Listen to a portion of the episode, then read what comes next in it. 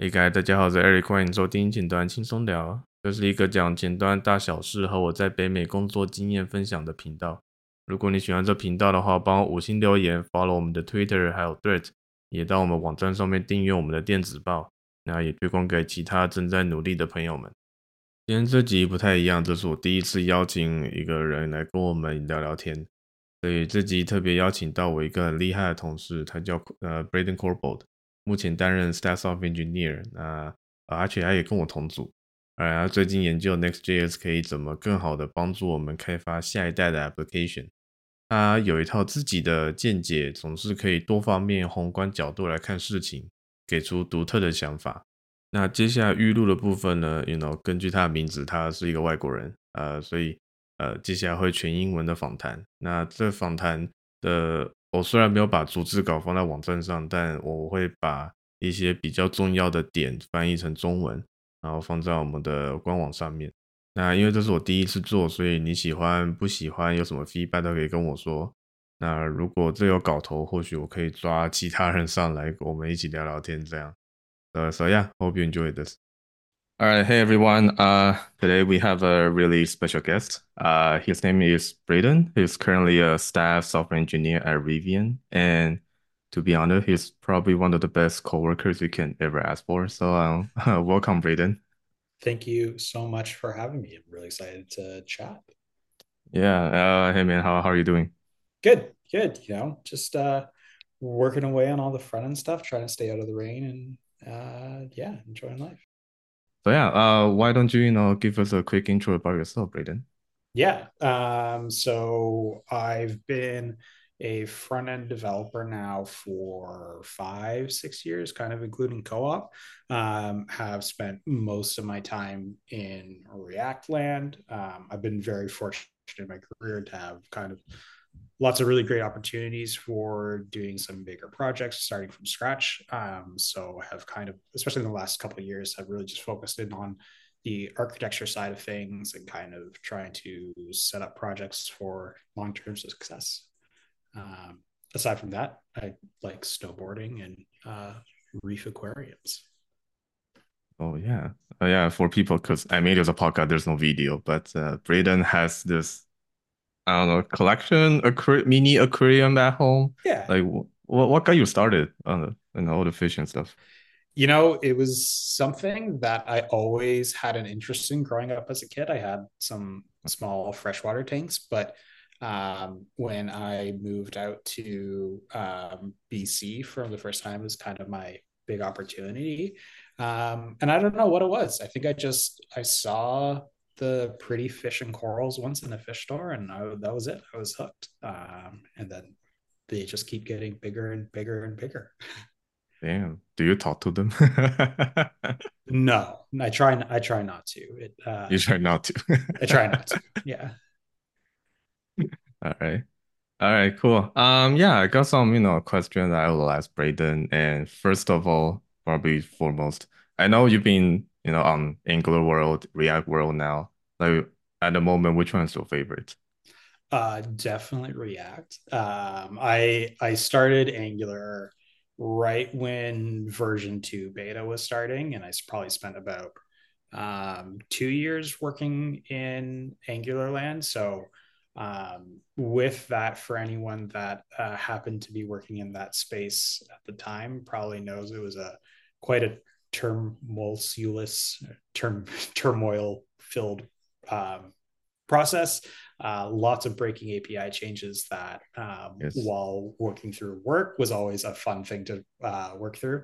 Um, so I would definitely say that my time with React has been a lot more stable, uh, and especially in workplace settings, that's um, a breath of fresh air compared to Angular. Although I do have a soft spot for subjects and observables uh, for all their benefits and faults. Right. Do you? I don't know if you were working on Angular back then. Like, you remember the time they?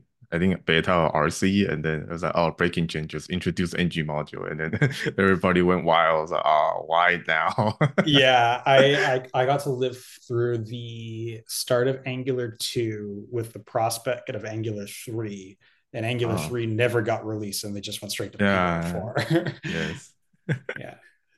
Then, oh yeah, you mentioned observable. Didn't they talk about adding that into, you know, JavaScript? Yeah, I to be honest, I haven't been following along too much with uh, those kind of low level implementation. Um, but I always really liked it. We were the the work that I was doing was very much like real time video playout. So Oh, um, thinking about certain events and things like that, the uh, the observable pattern was was a very interesting way to to solve a problem like that, where um, as TV playout was happening, you get um, all those events triggered. right, right. All right, cool. Let's, you know, kind of get back to the root or beginning of the journey. Like, how did you, you know, start your own software engineer journey? And why did you pick front end back then? Yeah. Um, so I, I went to school for mechatronics engineering. Um, so obviously very different world than the front end ecosystem. Yeah, me too. Um, I get you. Yes. yeah, yeah. so um, I think right, right around my third year, um, I got to do a co-op, and that was a pure software engineering co-op, and uh, was with that company for 16 months. So obviously a pretty long time for a co-op. So um, I started out as you know doing full stack back in Java, um, but that was kind of right around the time that they were migrating all of their UI from Flash to Oh my God. Angular. So I got a I got a month or two taste of ActionScript, um, and very much was not a fan of that. Um, but then once moving to the modern framework of Angular, um, that really just got me hooked on the front end side of things. And throughout my last year of school, kind of, I really knew that that was where I wanted to take my career. Um, so finished my degree, but throughout that whole year, I was spending lots of extra time learning um, a lot about graphic design, typography, trying to um, kind of catch up to speed with some of the design, more design focused aspects of, of front end engineering. Um, and then got a job um, at a startup out in out in BC and haven't looked back since that. Damn, we after hearing your story, I feel we have a really similar story, even a Mm-hmm. 16 month co-op part. Yeah, Yeah, it's that's funny of how all the the uh, more embedded systems hardware, once you get into the taste of pure software where you can debug things that aren't uh, physical hardware, that there's no magic console uh, to look into it. It's it's hard to go back. I, I still remember the day that I had to like output my C code into this Lego robot thing, and then you had to do it at a certain frequency. It doesn't tell you immediately, and you will fail silently somehow. And like uh, now, like console logging, and then was it hot module reload? So that's a Yeah, magic to me. yeah. Damn. All right, cool. Uh, uh, you know, throughout your career, you know, till this moment, uh, you know, what was the most challenging project you've ever uh ever worked on before? Yeah, that's a it's actually a pretty easy answer. Uh, when I was working at um, that first startup out of university, um, we were in a very, I would say, precarious position situation where we had a lot of pretty robust, you know, legacy code base, but Huh. um, when we were thinking about scaling to our new customer customer demand, um, we knew that wasn't going to scale appropriately. Um, so that was where I started really pushing for um, the first application rewrite that I ever did. Um, and I can confidently say that going into that project, I had no idea um, what I was getting myself into. Uh, Oh, it's that classic, it seems easy from the outside, but once you start uh, working through it, it's it's definitely not. I hear you. Um, and I think that was that was a great um, great learning opportunity to see an engineering problem that solved a business issue. Um, but the hard part was less about the engineering and a lot more about how do we get buy-in? How do we ensure that this is a successful rollout? How do we, you know, worry about testability? How do we ensure that this migration is going to be successful in the long term? Um, so I think that whole piece was probably the most challenging, even just outside of the the technical aspects of it. Yeah, I had a similar story. It's the te technical part of thing is yeah, it was difficult, yes, but uh, another part would be like you know constantly reminding people and like telling them why why it's gonna get us at the end why is it beneficial to us like that constant reminder it was really tiring but yeah. i'm the, the process was really tiring yes like exhausting but uh yeah the end was pretty good yeah yeah and i i still credit that um that experience to probably one of the the biggest career growth opportunities that I had, both from being a supportive team that um, once I was able to convince the right uh, stakeholders that it was right. a worthwhile thing, um, there was a ton of buy-in and a, a lot of support. Um, so I was also lucky to be be on a team that helped nurture that process. Yeah, me too. Like I, what's kind of funny is every single interview, I just use a story. mm-hmm. Yeah. Yeah, that's the story. Like, tell me one time. Yeah, that one. yeah, it's easy. Yeah. Yep. Okay, cool. Um, as a candidate, you know, when you're looking for a job, or you were looking for a job, you know, as a candidate, what is the uh biggest difference between like interviewing for a junior position and a senior position? From the comp- point of view of I'm you're inter- in, I'm interviewing you, for yeah, you interview E. yeah. You're being uh, interviewed. Yes. Being interviewed. You're looking yeah. for a job. Yeah. yeah. Yeah. If I'm looking for a job. Yeah. Um, I think when I think back to those kind of earlier positions, uh, the biggest thing that I was always hoping for is to, sh- how can I, for lack of a better word, skew the direction of the interview to help showcase my technical skills. Mm. Um, so I think there's a bit of a fine art in interviewing, um, especially when you get into the more subjective code um, kind of problems that, you know, I know the things that I'm really good at. And if I can take any opportunity to steer the direction of the conversation into things that I know as opposed to things that I don't, um, that was something that I'd always focus on um, as a junior. And I think there was also just a little bit of blissful ignorance there of being confident in the things that I knew and not knowing all the stuff that I didn't know. Um, and I think that's okay. And whenever I have given kind of career advice to some of the juniors, I, always say it's, it's okay to not know everything. Um, but you know, be confident in the things that you know and you know, do what you can to to show put your best foot forward and showcase the stuff that um, you are really proficient in. Yeah, I give similar advice. Like if you don't know anything, just say you don't. And yeah, when you do know something, try to talk confidently. Because I know mm-hmm. people, uh, at least from like Asia, when English is their second or third language, they tend not tend to be like really shy and you know can, they have to worry about English and technical part of things, and they get really timid and stuff. So like just say it confidently and you know, even if it's wrong, it must not sound right. yeah.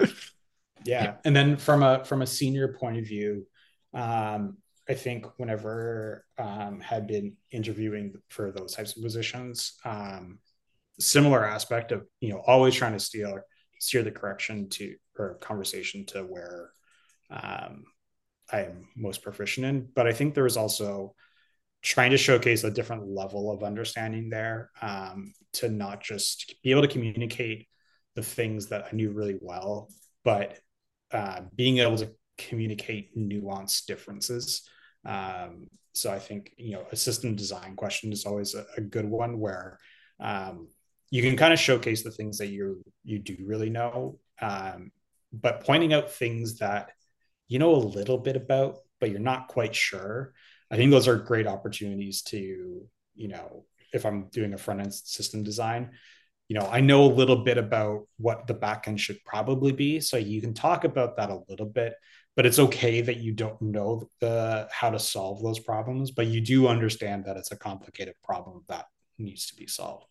Um, so I think showing that extra bit of understanding, thinking about a problem in a larger scope, um, and then being able to relate it back to yeah whatever problem is being posed right uh not to put you on the spot like do you have a really funny or like bad interview experience you had oh i I, I, can tell you about an interview that I bombed. Um, it was it was for one of my co-ops, and it was interviewing. I can't remember the company, but um, they did. Um, it was an electrical engineering company, so they did like microchips and things like that. Um, and this was right around when I was really getting into uh, sumo bots for any mm-hmm. listeners that know uh, autonomous robot sumo wrestling essentially.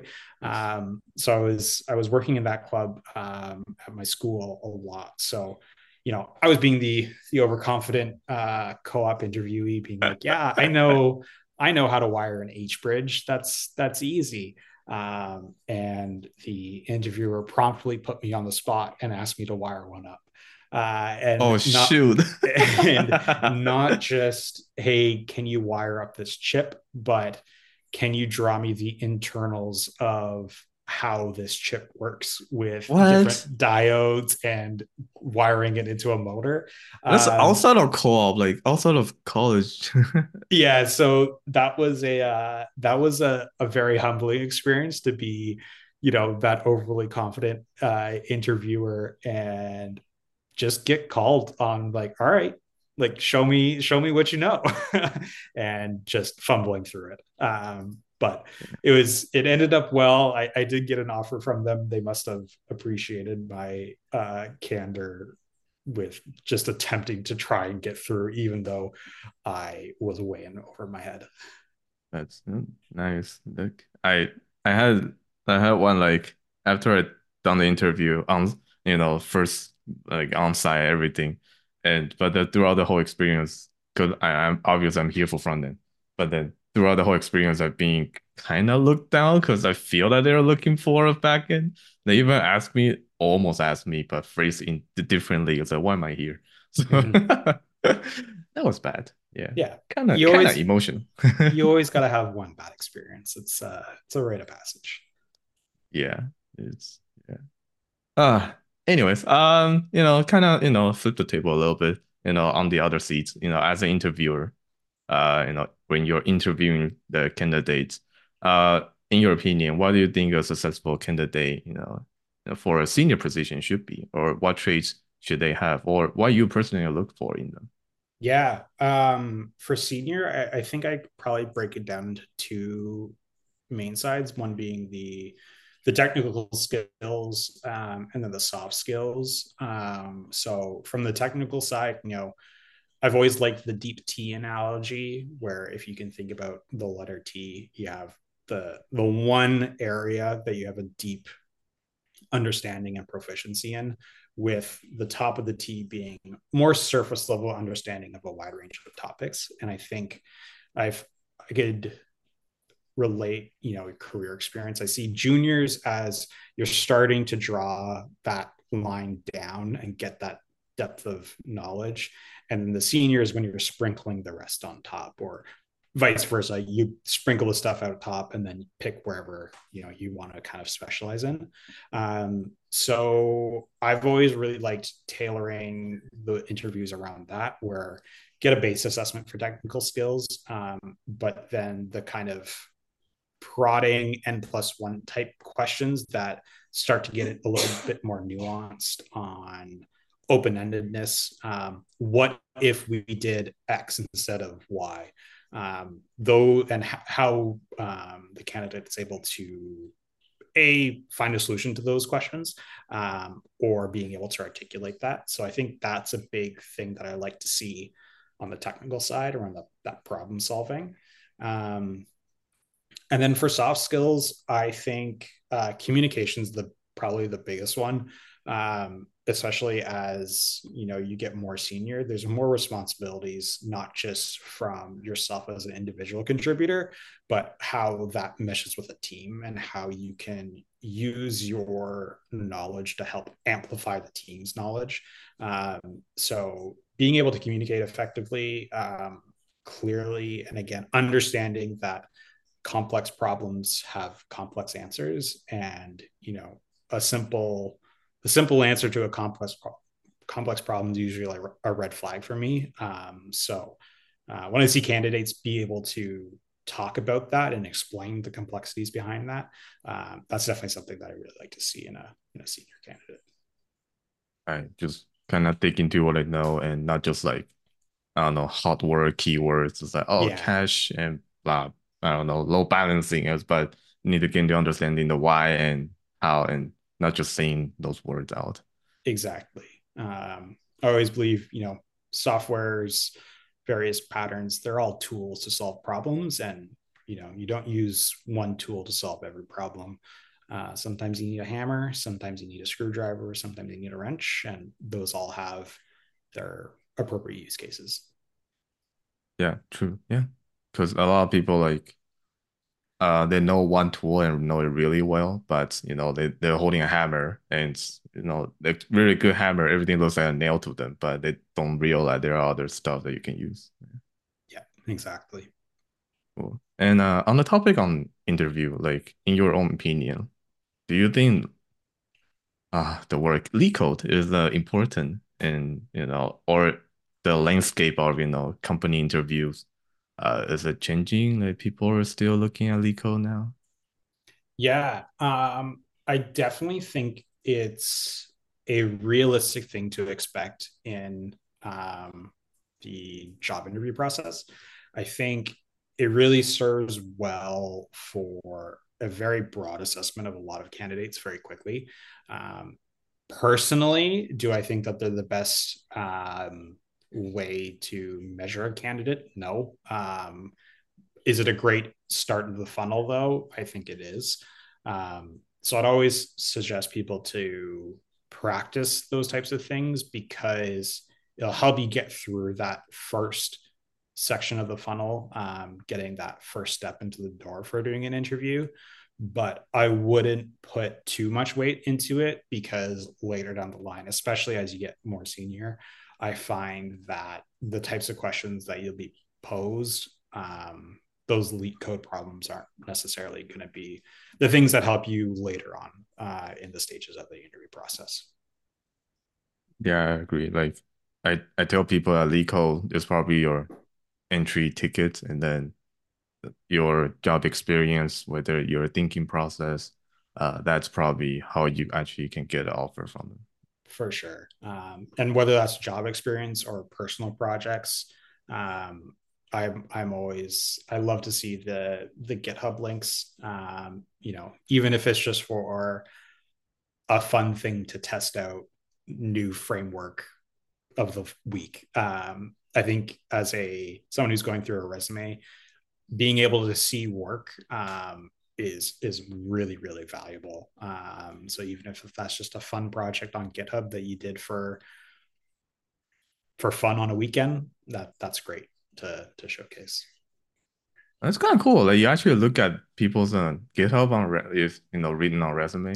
I try to um, if if there's a link there i'll i'll, I'll poke around. Um, and it's always it's always fun to you stumble on some good ones that's cool. All right, yeah. to people that are, you know, fill up your GitHub and this guy actually looks at them. yeah. All right. All right. Um, you know, you being a staff, like how how did you get to staff level and does that kind of change your day-to-day job?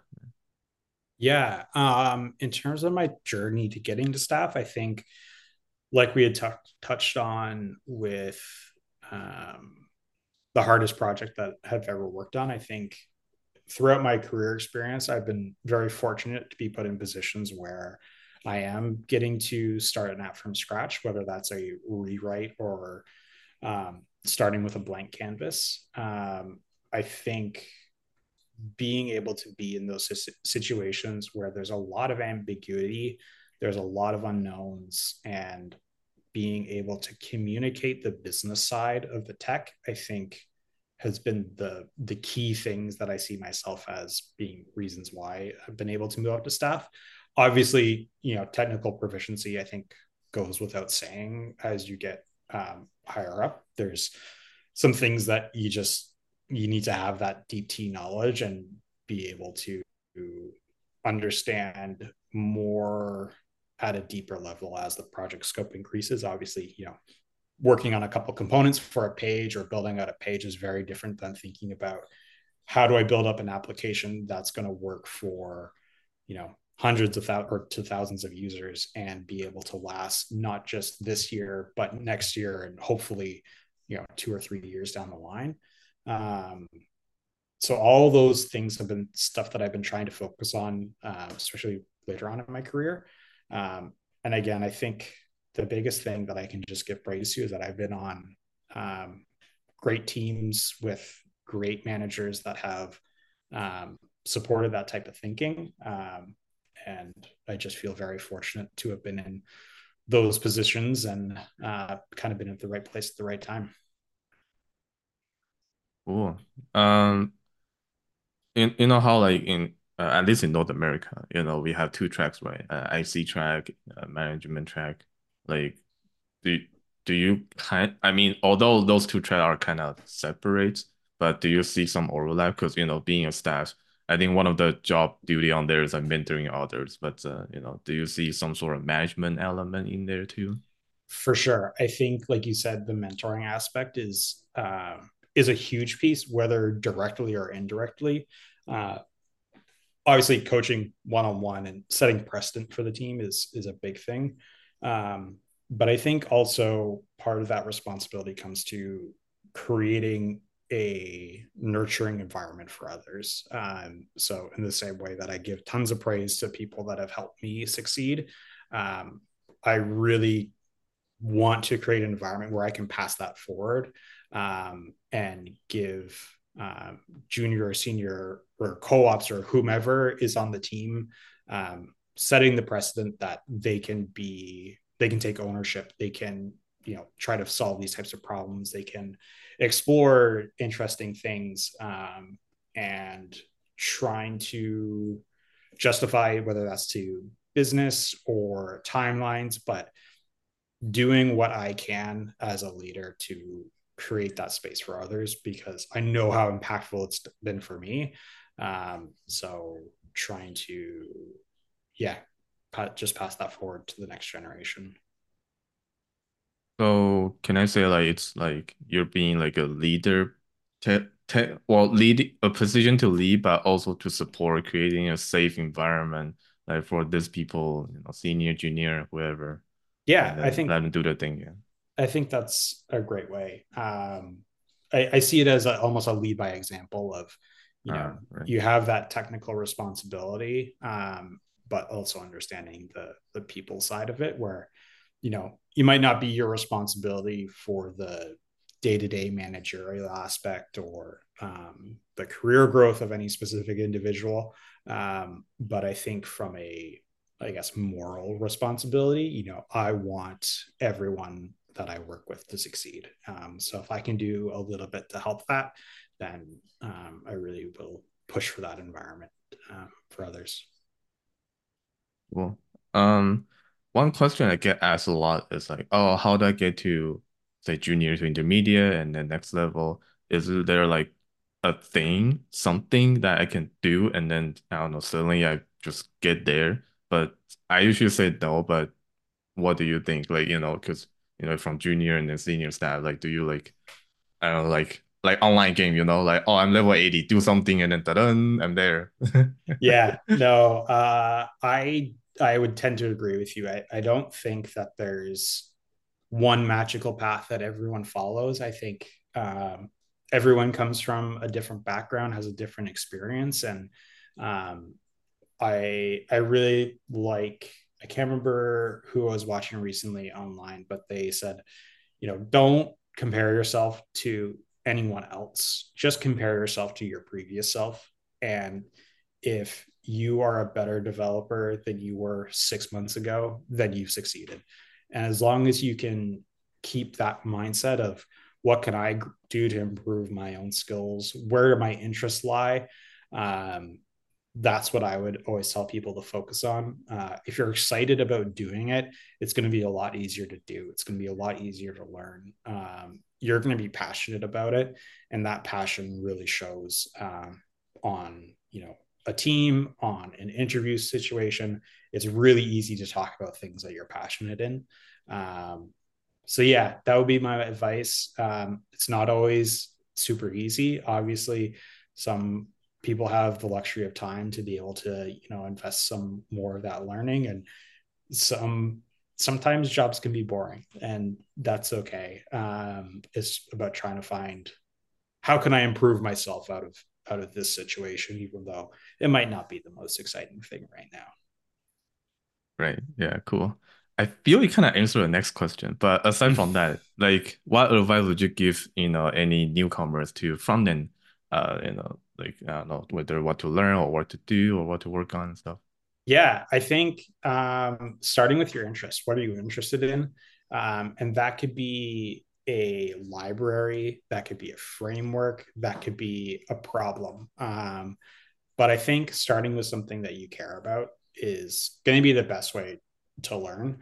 Um, I would also say that given the landscape of um, social media and right now, there's a lot of opinions out there, um, and I I think if you can find a good mentor, whether that's you know someone in your workplace through networking or through an online you know presence i think finding one mentor that you can lean on and take um, their philosophy to build on, I think is really good. Um, at the end of the day, you know, I think every philosophy has a trade off in the same, same way as you're talking about tooling, where, you know, there's always going to be a trade off. But I think from a learning point of view, it's really good to focus on one way of doing things until you get a better understanding of how that works and the nuances around it. And once you understand that, then you can use that to better compare and contrast to other technologies. Um, so if you were to take React and Angular as kind of the example we were talking about, um, if React is super interesting to you, then find a couple people that really know React. Don't worry about all the other stuff. Don't worry about Svelte. Don't worry about Angular.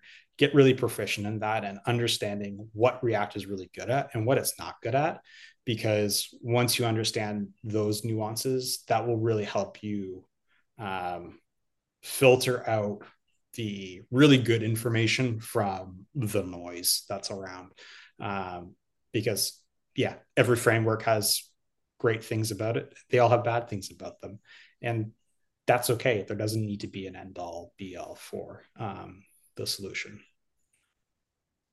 Thank you. That's very insightful. uh, to if you are asked to you know make a prediction in front end like what would you predict or you know maybe what you wish for?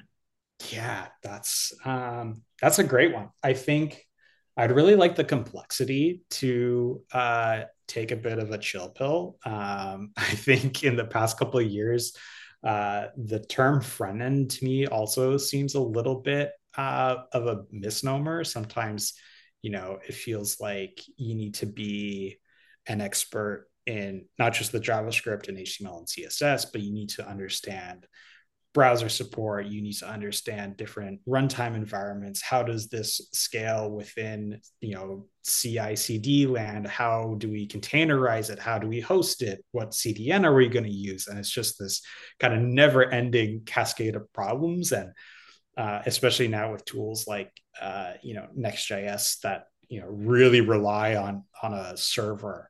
Um, I feel like that boundary between front end and back end is just shrinking and shrinking and shrinking, and there's just more that uh, we need to learn, um, which is exciting at the same time. But there's also times where I, would like it. I'd like it to be a little simpler.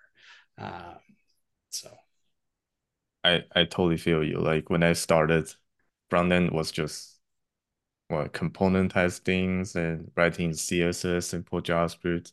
Now you have to worry about, like you said, I don't know, multi-browser support, mm-hmm. uh, marketing side will be SEO side of things, performance, blah blah blah, and then trying to find a balance and like, uh, how is this front end like? yeah, and I think you know with that complexity, it, we can do way more than we used to, which is like so exciting. Um, I think, I think being able to refocus though on like if I just want to do a blog site, do I really want to think about all this stuff? I kind of want to just be able to do something really quick in a couple minutes and, and throw it up. So I'm hoping we get some some more tooling around that that we can scale up relatively small applications a little bit easier and not have to worry about the the flavor of the month. Yeah, like talking about complexity, like when I first, because you know we had to interview like co-op students, and looking at their resume, it was so impressive. Like being co-op and the word front end, what it means to them was so much. Like now they know GraphQL, they know Docker, they W AWS. I didn't even know what that was before. Was like, oh, my first front end application ran on a, on a self hosted machine. And the only thing that I needed to worry about was connecting to the right IP address and port number. Um, so, yeah, bit, bit of a difference now. Yeah, my first site I had to drag and drop into FTP server. That's all. yeah. Yeah. Um, on that prediction, you know, like, you know, getting more complicated. Like, I see a trend, like front end kind of we kind of walk like front end used to be you know the you know front end right JavaScript every, every, everything you see on the website and PHP was kind of like back end so we kind of like that not deprecate decouple that a little bit and then now we're kind of going back to server world somehow like what mm-hmm. what do you think about this kind of trend like what's going on yeah i i'm really excited about it um having used Next.js now for six months or so. I've I've loved the experience of it. Um, I've always thought that the concept of um, let's for simplicity's sake, you know, um, a React application with a REST backend. The concept to me that those have been decoupled has always felt a little off because, well, the backend doesn't just exist in a vacuum. It's there to serve the front end. So there is this inherent coupling that happens anyway. And I think with you know tools like Next that we're just we're keeping that same coupling. We're just doing it in a little bit more efficient way, uh, at least from the developer experience point of view. Uh, so I'm really excited about um, moving more stuff to the server from from that side of things. Yeah, I think ever since this uh, movement, I guess, like revolution, I don't know whatever whatever you call it, like the word front end, it's getting more blurry now, and yeah, uh, I don't even know what it means now. Like you know, you still like client versus server. Now it's like whatever the front end needs, and yeah, yeah. I I, really I'm really hopeful for getting a couple other players into the um, server component space because obviously right now Next.js is kind of the only one. Um, but it'd be really nice to see how um, some more lightweight solutions tackle that problem because obviously next it, it's really powerful but it's got the full toolbox uh, so i'd like to see like a little micro toolbox that can still um, uh, tackle some of those same uh, same design patterns did you know like a couple weeks ago i think i think it was dan abramov he was I think somebody was questioning, or he was questioning, why people thought RSC only runs on server. Uh, you can run it on client, and then people kind of blew up. I was like, "What do you mean? What are you talking about? It literally has the worst server in there." Yeah, yeah. It's it's one of those things where I, I always remind myself that the two hardest things in software engineering are caching and naming. And oh, I feel like the naming of use client and use server may have caused a little bit of confusion on oh, for um, sure how it all works. Sure. And he he even went on like, you don't need Next.js, you don't need server, you can use it right now. But I was like, I mean, there's no documentation or example showing that, so I have no idea what you're talking about. yeah. yeah. One day we'll have a, a simple, simple doc, and we'll look back on this and oh, how were we ever so confused about it? Because someone will have solved the problem for us. For sure, for sure. All right, cool. Um, yeah, that's all the question I have. And, you know, thank you very much for your time. Yeah, thank you for having me. Happy to come back any other time. Well, thank you so much. See ya. Bye.